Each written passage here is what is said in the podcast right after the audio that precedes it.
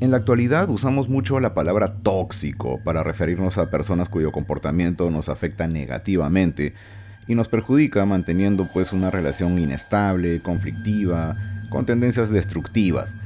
Como es de esperarse, este tema es ideal para usarse como base en el cine de terror y ha provocado la existencia de una de las mejores películas del género del año 2022, y esta película lleva por nombre Men. Hola, soy el Dr. West y hoy tenemos una nueva reseña aquí en Fuera del Cine.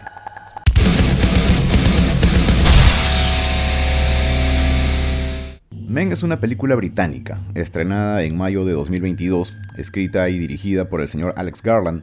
Él es guionista de películas como 28 Days Later y Dread, y además es director de otras películas como Ex Machina y Annihilation. Tenemos como protagonistas a Jesse Buckley, a quien vimos anteriormente en The Lost Daughter, y a Rory Kinnear, a quien vimos previamente también en No Time to Die como parte de la saga de James Bond. La película ha sido producida por DNA Films y distribuida por A24 o A24 como le llamamos, lo cual definitivamente nos dice mucho sobre la calidad de la película. Men nos cuenta la historia de Harper Marlowe, una mujer que trata de sobrellevar el suicidio de su esposo, escapándose de la ciudad y hospedándose en una enorme casa de campo al sur de Inglaterra. En ella conoce al propietario, Geoffrey, que sin saber los pormenores trata de hacer que Harper se sienta cómoda en la casa.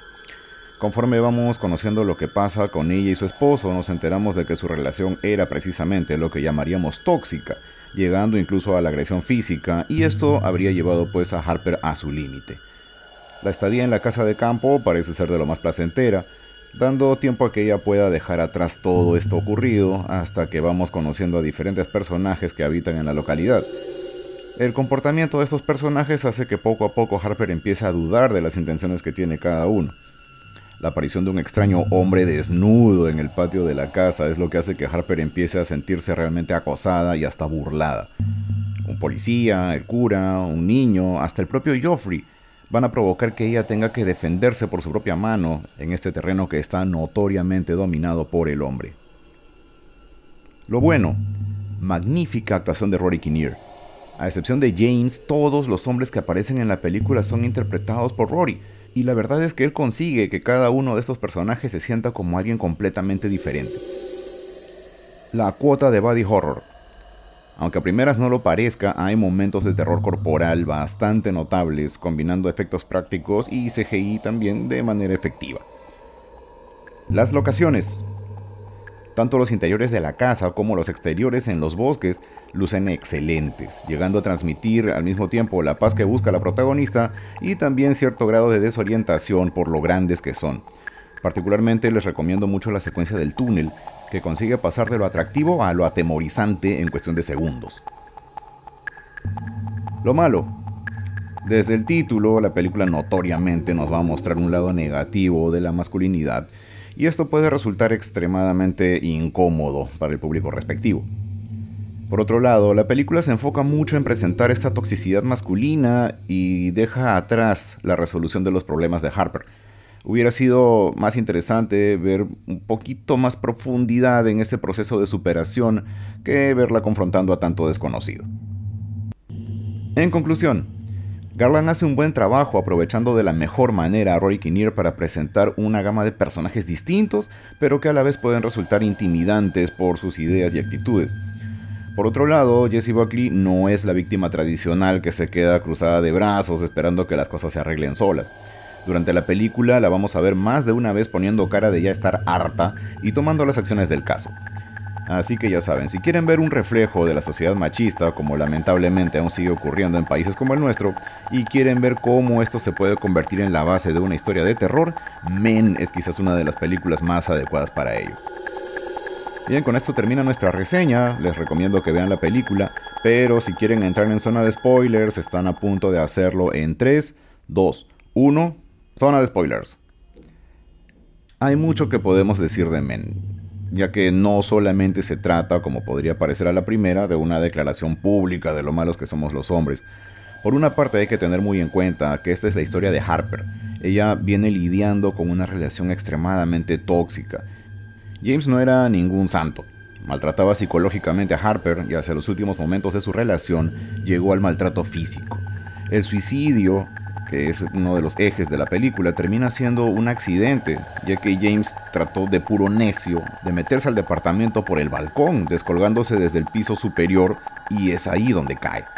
Como suele pasar en estos casos, nos guste o no, nos va a atacar la culpa. Y eso es precisamente lo que lleva a Harper a mudarse. Hay que tener también en cuenta la narrativa de la película, y es que siempre vamos a ver todo desde el punto de vista de Harper y de nadie más. Es por eso que todos los personajes en el pueblo son Rory Kinnear. Es una versión gráfica de la famosa expresión todos los hombres son iguales. Ahora, esta expresión en realidad funciona indistintamente del género. Alguien que ha vivido emociones así de extremas va a tender a pensar precisamente eso cuando vea los comportamientos de esta persona en otros individuos. Y la verdad no lo podemos culpar, no podemos culpar a Harper porque, seamos sinceros, a todos nos ha pasado. Los personajes con los que Harper tiene contacto son de lo más variados. Joffrey, el servicial, un bravucón del bar, un niñito malcriado, un cura insensato, eh, el hombre desnudo también que perturba con su sola presencia. En cada uno de ellos Harper puede ver rasgos de la personalidad de James. Tal es así que incluso cuando los enfrenta, ellos poco a poco le van recordando el aspecto que tenía James cuando se cayó del edificio. Y esa es justamente la última imagen que ella tuvo de él. Cada uno de estos personajes va a representarle a ella una amenaza de alguna forma, llevándola a ponerse siempre a la defensiva e inclusive a atacarlos. La secuencia del final, que es bastante intensa, presenta varios temas que reflejan nuestra naturaleza de seres humanos, esta serie de nacimientos aberrantes que nos muestran que el comportamiento se va heredando generación tras generación y nos lleva a comprender, pero no a justificar, que James también es un producto de esta herencia, una cadena que en ningún momento logra romperse. Cuando Harper llega a ese punto de comprensión es cuando ella finalmente es capaz de superar todo lo que ha ocurrido y seguir adelante con su vida. En conclusión, personalmente creo que Men no debe interpretarse solamente como una película sobre la toxicidad masculina, sino que además nos muestra los errores que cometemos, no tanto al adoptar pensamientos y conductas bastante arcaicas, que aún persisten lamentablemente en nuestro entorno, como también al prejuzgar con demasiado énfasis en base a nuestras experiencias previas. Si te gustó el programa, no dejes de suscribirte y compartir. Recuerda que hacemos transmisiones los domingos hablando del cine que tanto nos gusta y sería un deleite que nos acompañes a pasarla bien. Nos encontramos fuera del cine.